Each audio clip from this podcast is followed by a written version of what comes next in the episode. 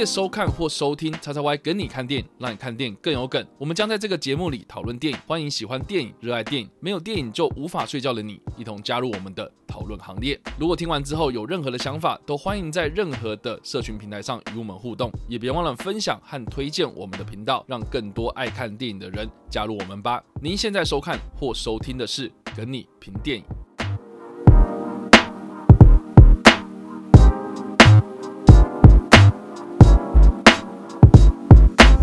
嗨，大家好，欢迎来到叉叉 Y 跟你看电影，让你看电影更有梗。我是叉叉 Y，我们现场还有 Jericho，是的，看到我们两个组合，知道说我们的跟你评电的组合又回来啦。那我们这次要来评论电影是《哭泣豪门谋杀案》这部片呢，我觉得它的中文片名啊，一开始可能会有一点误导性。我觉得没有，也没有什么一开始它就是有误导性。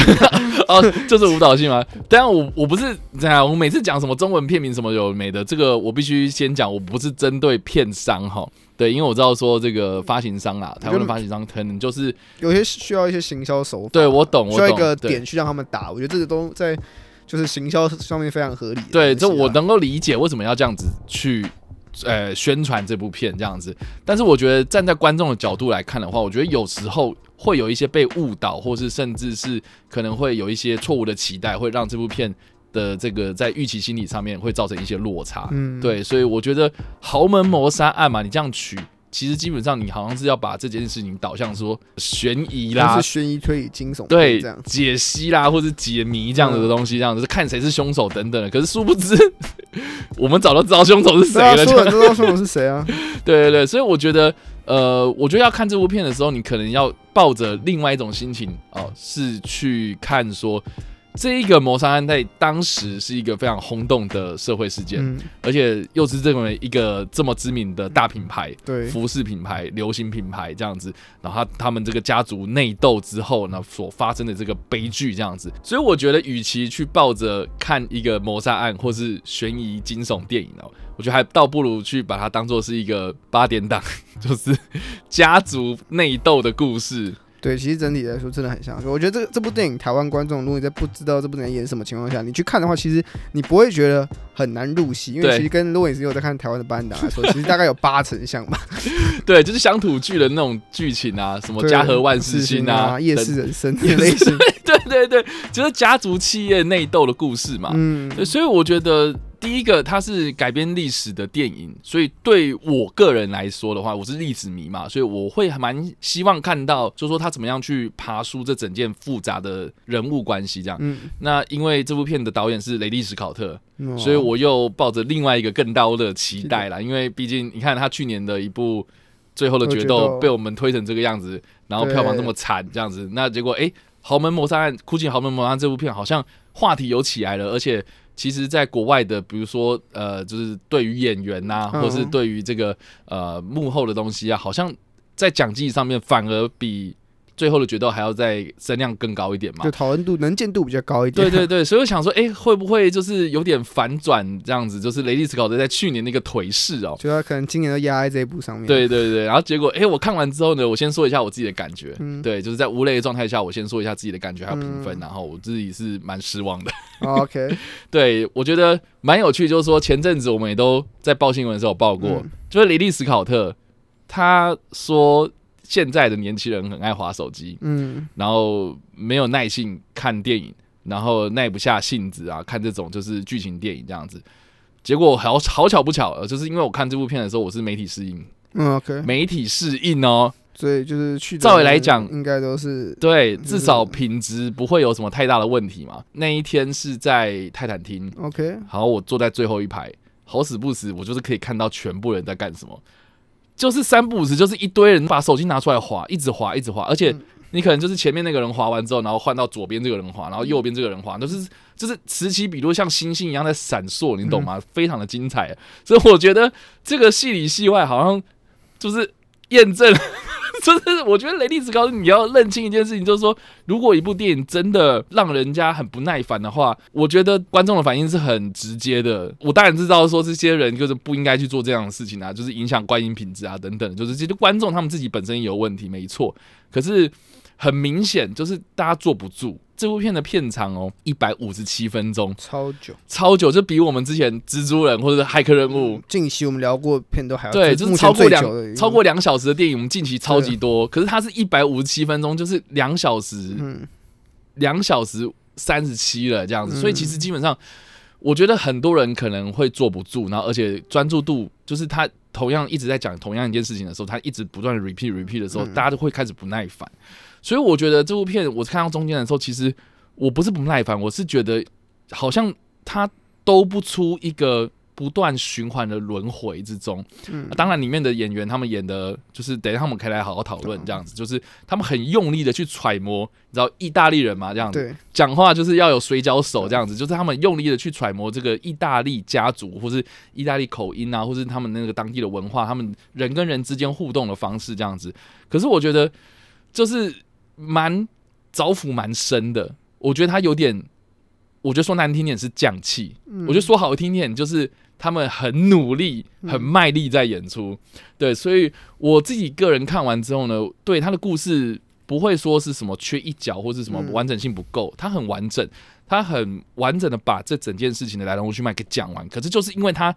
讲的太完整了、太细了，所以让人家觉得是说，要不是我今天是历史迷。我觉得很难会有很高的专注度在这么长的一个故事身上，而且你讲的东西还蛮多的。他一下要讲女性，一下要讲那个企业的那种商战啊，哦，就是商商人无祖国嘛，那种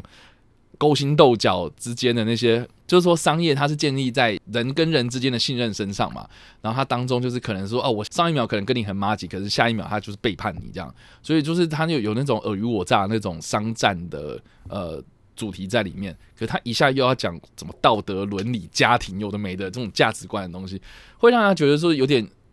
你好像讲的东西很多，可是好像都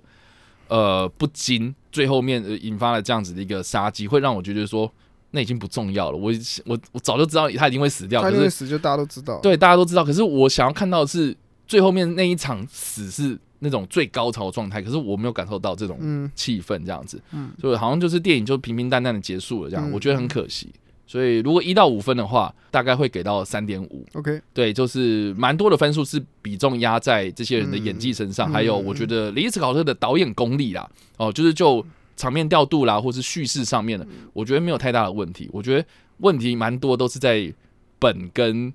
一些。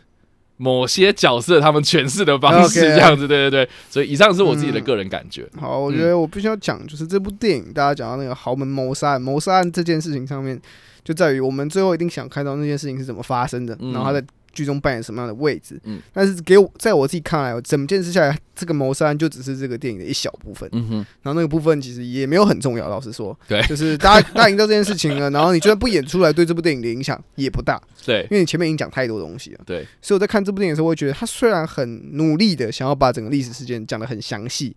然后对他讲的很好，但是我看我在看的时候就觉得很平淡，平铺直叙把它讲完了。然后确实中间有一些过程是那种可能家族之间的斗争，会让你觉得哦稍微有一点就是那种感觉来，可是那也就是昙花一现的那种感觉。然后我会自己觉得整体看下来啊，其实一开始我在看的时候，我并不讨厌这部电影，就是我就觉得还行啊，就是好像没有之前听到国外评价这么糟糕嘛，就至少我看下来整体来说是顺的。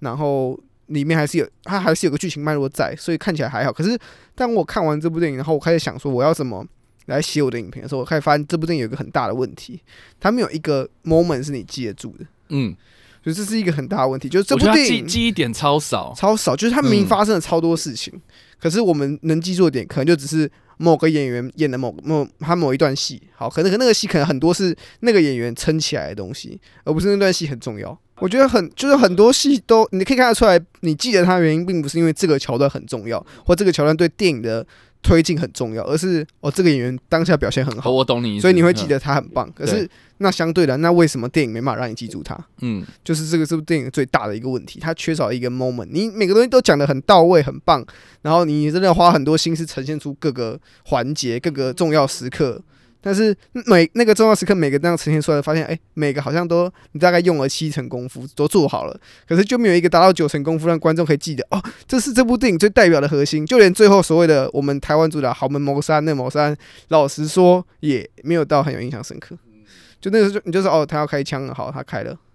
然后呢，好像也没有很重要嘛。我们也知道哦，开完之后要进结尾了哦，我们可以出戏院了，就这样而已。所以整体来说，我会觉得它就是缺乏一个重点的东西。然后确实里面有些演员的表现都。这部电影确实他们很努力的在演，然后导演确实雷斯考特也是很努力想要完整讲述每个故事。我觉得功力上面觉得没有问题，但是就是本，然后本的另外一个问题是，这部电影刚刚讲过，他想要处理很多细节的东西，所以我觉得他断点很严重，诶，就是很明显这个东西演完之后，它会跳到下一个东西，然后之间是没有任何关联的，就是你会觉得说，哎。就是你们好，你们前一场在吃饭，然后下一场就到一个新的地方，然后开始聊天。就说啊啊，你们中间发生什么事情？我是不是少看了什么？为什么你们突然在这里？然后你们开始聊这些事情？所以你这个角色现在内心的立场是踩的怎么样？然后你有决定要回到公司还是没有？我也没有不知道，因为你前面还谈说哦，就是我有兴趣这样。就是就连画面，你很多人会说啊，可能画面就表示一切，可是他画面就是有几幕戏真的是有点含含糊，就知道这个东西在过场，可是那个过场过得很没有重点。就至少有戏说，他如果他真的决定要去一个地方的时候，你到那个地方，你会知道哦，他已经待到待到这个地方，代表他已经决定回来。可是有很多戏只是哦，你们又再见一次面，然后你们又再周旋一次，然后觉得哎，这个戏跟上一场戏要讲的重点好像是同样的，那你为什么要拍两次？就很多很多这样的戏在这部电影里面会出现，所以我会觉得这部电影整体来说就是断点有点，就剧本真的出很大问题啊，剧本会让人很细，但是不连贯，然后没有一个重要的 moment。那整体评分的话，我都会给到三颗星。哦，三而已，对吧？啊，我很我我我我也很惊讶，就我不讨厌这部电影，我在看的时候，我觉得哎还不错啊。怎么看完之后觉得哎，等一下我好像记不起来我看的是什么？这个只能给到三呢？对，所以我是三点五，然后 Jericho 是三。嗯，对，以上就是我们两个人的评分，还有初步的想法。所以在无雷的情况之下所做的讨论，那接下来呢，我们就会有剧情的讨论，呃，也就是会有雷，所以会爆雷然后请大家就是如果你还没有看过的朋友们，就请你们斟酌了哈。好了，我觉得这部片呢，它基本上就是历史事件嘛，所以就是会有人死掉。那死掉这个人呢，就是亚当·崔佛那个角色。对，那亚当·崔佛那个角色呢，之前如果你有先做了一下功课的话，基本上他是在扮演 GUCCI 这个家族的最后一个家族继承人。家族继承人，就是说 GUCCI 他是这个名门望族的这个姓嘛，就是这一个。这一个创立这个品牌的这个家族的姓这样子，那一开始他们家可能就是做这个马鞍出来的，做做皮件这样子，然后要慢慢慢慢在这个二次大战之后啊，哦开始就是建立他们自己的品牌，然后变成是一个意大利当地的一个服饰的富商这样子。对，那现在他们所提到的这一个就是亚当崔佛那个角色，他算是第三代吧，第三代的那个，就等于是他是第继承人，所以。他的未来，比如说他要娶什么老婆，他要做什么样的动作哦，他这个对于公司的这个走向什么的，就是他到底是不是要接手啊等等的这些东西，是对于 GUCCI 这个公司是蛮重要的。那我觉得蛮有趣，就是他的故事是设定在一九九零年代左右，然后他那个谋杀案是一九九五年的三月二十七号发生的事情，这样子，所以就等于是说在八零九零，就是进入到已经。冷战快要结束的时间哦，这个时间点就是世界已经开始变成是有一点点想要呈现一种不同的不同的气象的时候呢，然后这一个公司呢，它从原本的一个原本很有知名度、很有影响力的这个状态之下，然后就是因为他们家族的内耗啊等等的这样子，然后慢慢慢慢走下坡这样子这个状态哦，所以我觉得可以透过这个故事，你可以稍微嗅到一个就是一个品牌在面临到。快要灭亡，嗯，它的影响力越来越低的时候呢，他们应该要去做什么样的改变啊？我觉得在这部片里面，他多多少少有提到，因为毕竟我们也都知道说，呃，后来就是因为 Tom Ford 的关系嘛，他进入之后呢，然后就是让这家公司起死回生，而且现在现在的 GUCCI 基本上是没有一个姓姓 GUCCI 的人在里面的，这样就等于是说。原本跟大家估计这个是一个家族企业，嗯，然后一直换血，一直换血，然后换到现在已经变成是一个等于是新的公司的这样的感觉。那个名字还是选用估计，对，就是那个品牌还蛮重要的这样子。所以其实我觉得，哎，可以看得到，就是一个家族他怎么样搞垮他们自己家的一个过程这样。所以我觉得故事的剧情应该是摆放在这，而不是他一开始就是呈现的那一天当天早上，然后开枪之前的那个样子啊。他一开始就是那个，我觉得那个剧本。就是他有点在故意，就是有点想要弄一个反高潮的感觉，就是说哦，我跟你讲，一开始这个人就是会被杀，但是他被被杀，然后还开始又开始倒回到那个哇二十几年前的事情这样子，我就觉得天呐，你 你这个时间跨距有点大哦，会让我觉得说好像你开始在好 OK 啊，我我你你既然要回溯这么久，那我就是要看你怎么样执行嘛。那执行的样子就是有点像是在流水账，这个是让我觉得比较可惜的地方，因为你回溯了太久了。你从一个女人去认识开始结婚，对你从你从 Lady Gaga 进来，然后饰演这一个雷吉尼亚这个人哦，她怎么样就是嫁进去嘛，就等于是她是一个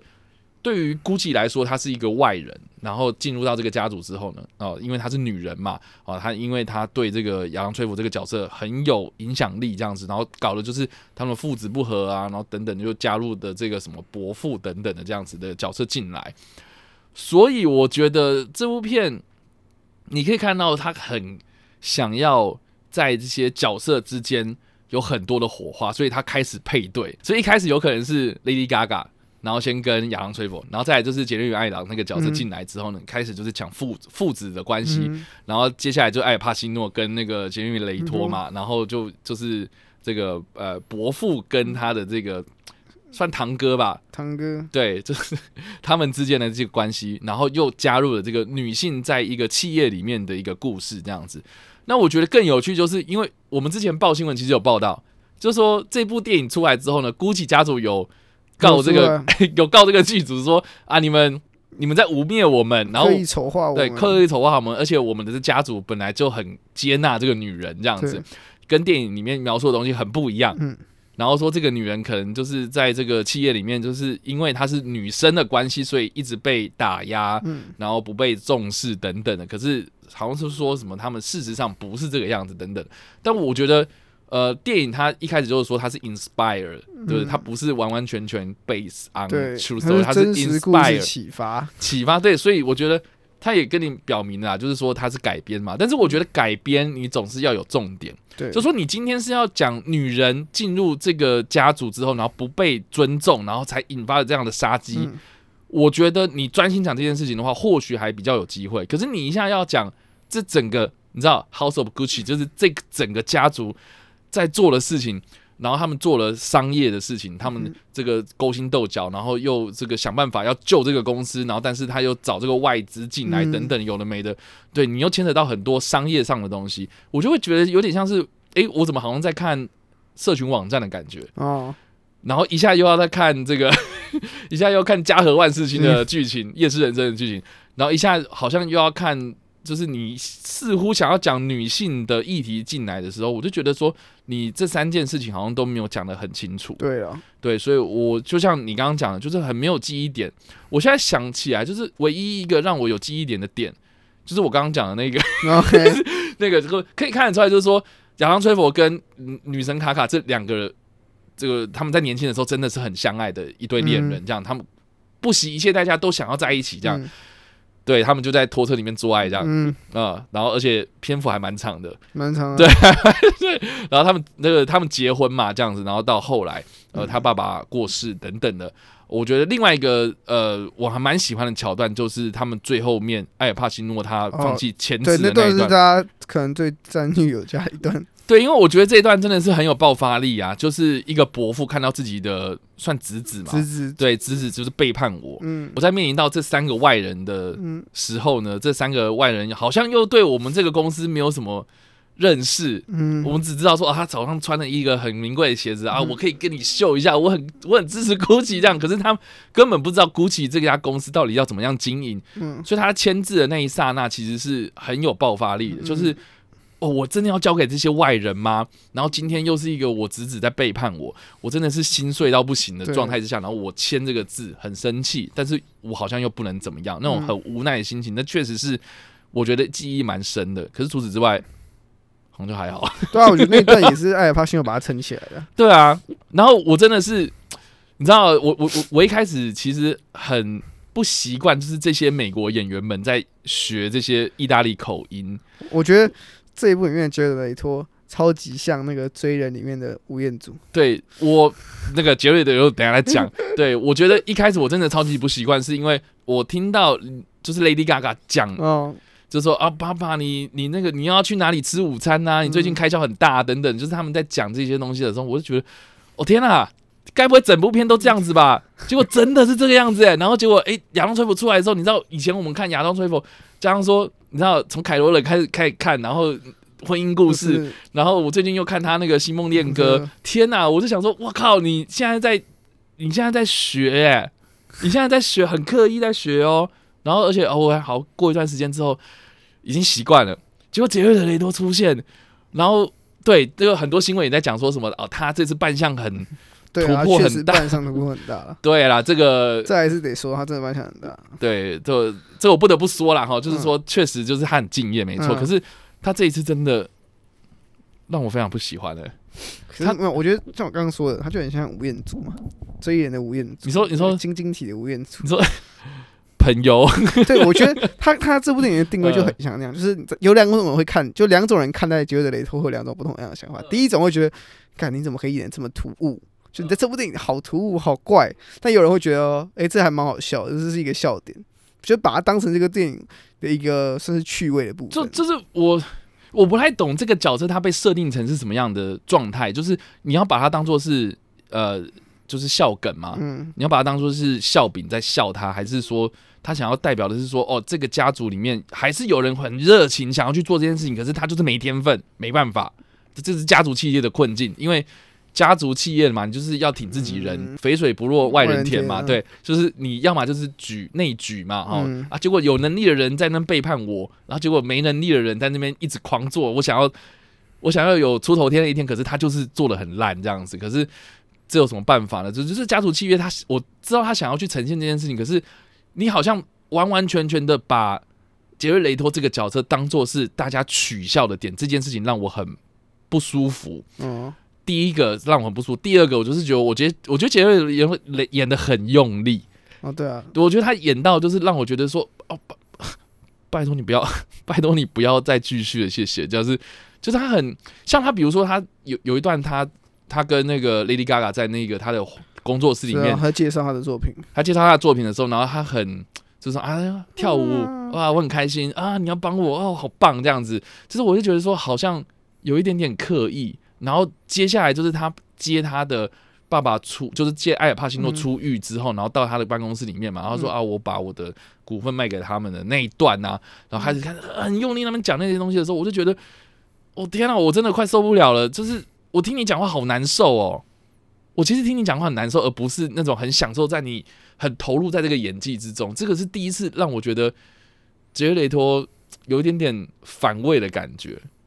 对我觉得。你知道他在演那个《要命俱乐部》的时候，因为也是扮相很差很多，然后他也是演一个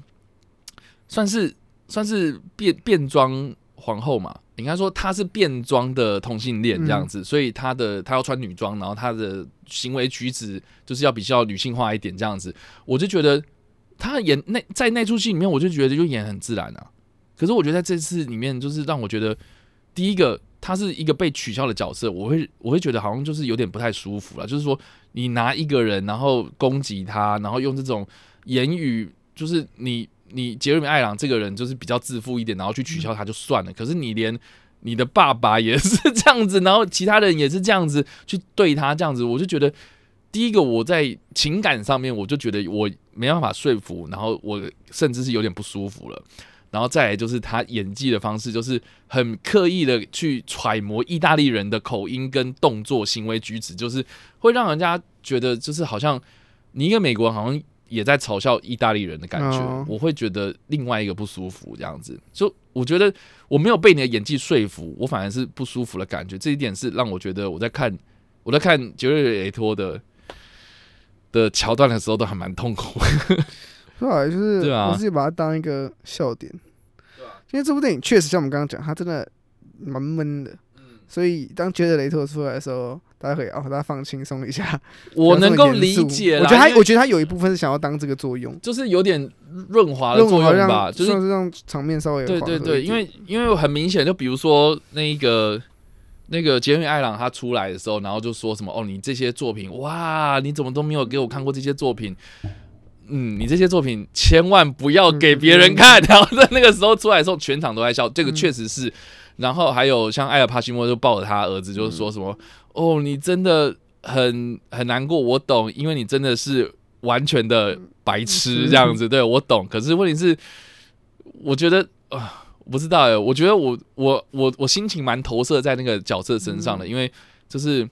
很有热情，可是就是不被受人重视的那种感觉，很闷呐，很闷，然后结果又被就是生命中很重要的长辈们想要有点成就感，就是从他们身上获得一些成就感啊，结果哎。一直被说我很没有天分跟白痴，他的心情有多闷啊！就是我觉得，就是我我投射在他那个角色身上的时候，我会觉得说这个还蛮可怜的。可是他被当做是笑点在处理，就很不舒服啊！蛮雷斯考特的，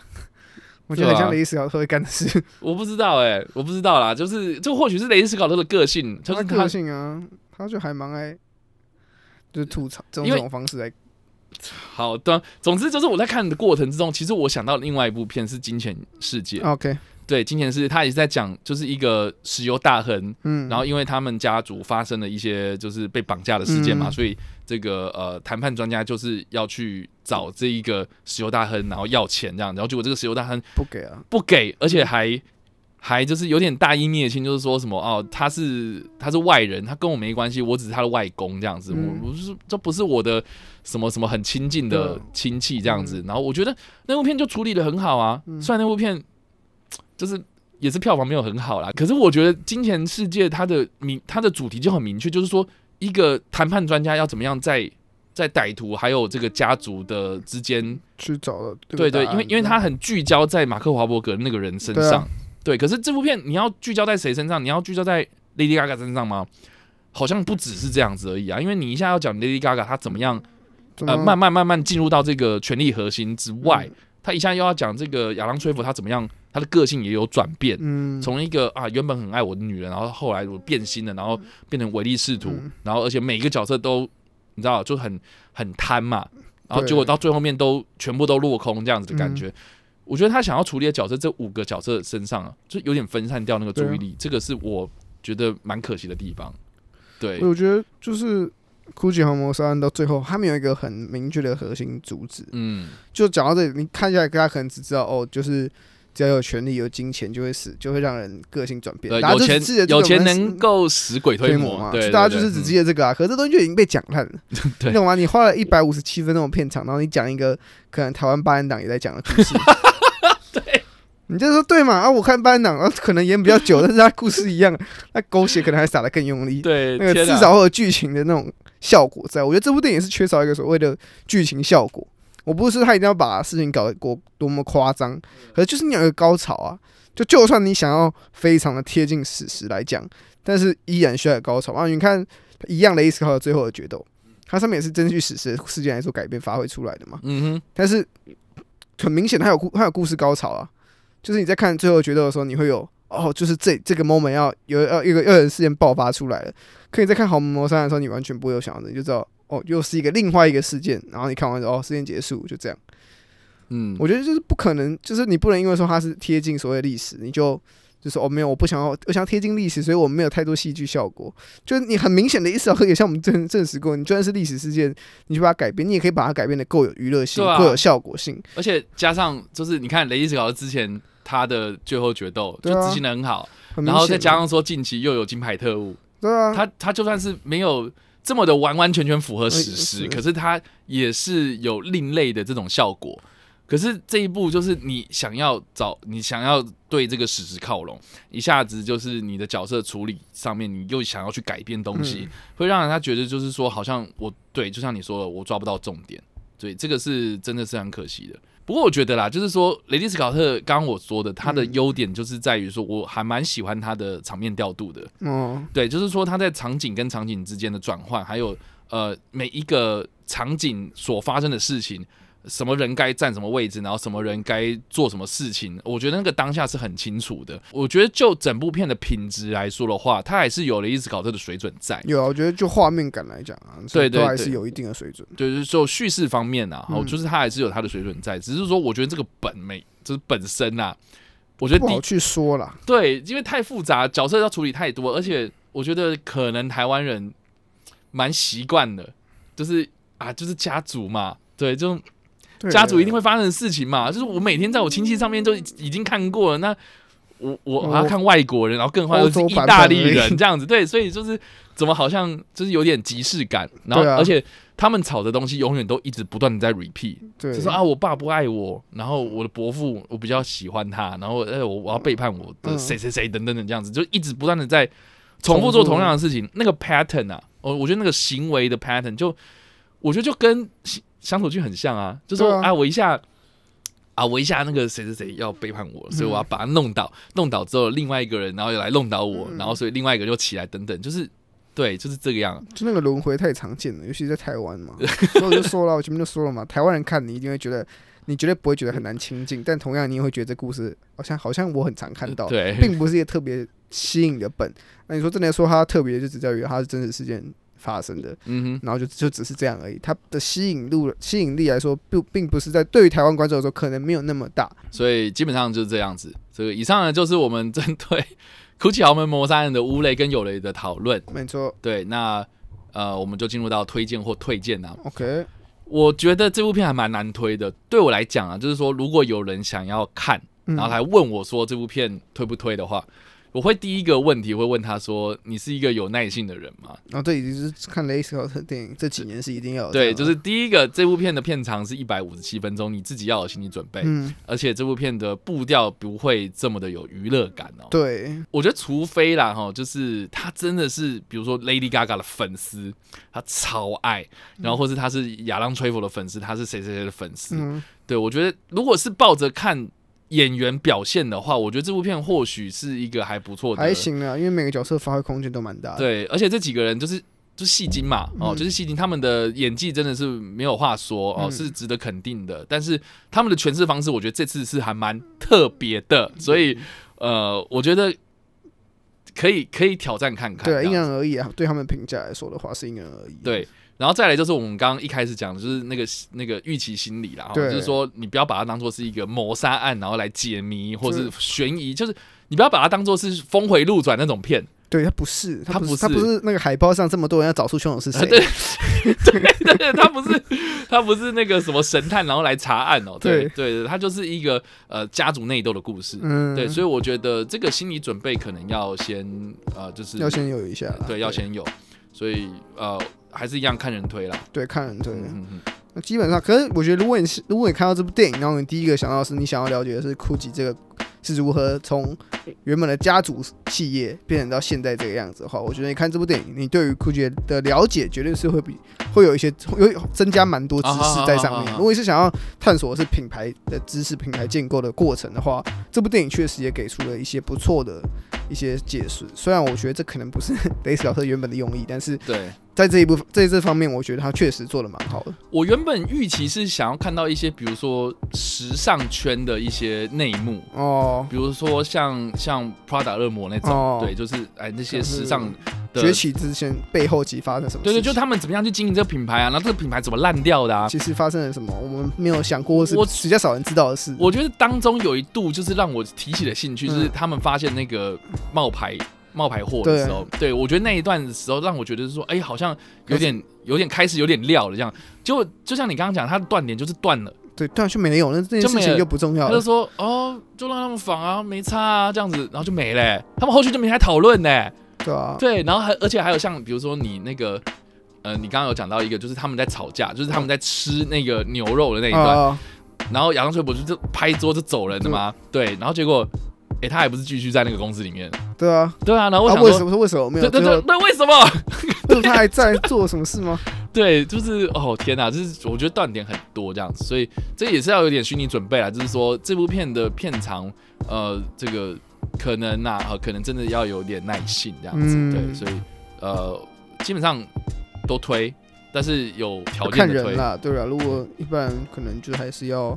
三思而后行。对，然后再来就是尿尿时间呐。我觉得这部片的尿尿时间还蛮多的。嗯，就是说，因为这部片的步调还蛮慢的，所以我觉得不管在哪个时间点出去，你赶快回来都可以耶。都还好啦，没有什么很明确哪个点很无聊，就是就是每个点都有他自己的故事在啊。如果你已经知道哦，现在故事大概发展到什么地步，你稍微出去一下，基本上回来都还是在那个轮回里面了。对，所以以上呢就是我们这次的梗你评电影，我们评论的电影是《哭泣豪门谋杀案》，不知道大家怎么想了，或者你有没有看过这部片呢？你看完这部片有什么样的想法呢？都欢迎在留言区嘛留言，或在首播的时候来跟我们做互动讨论哦。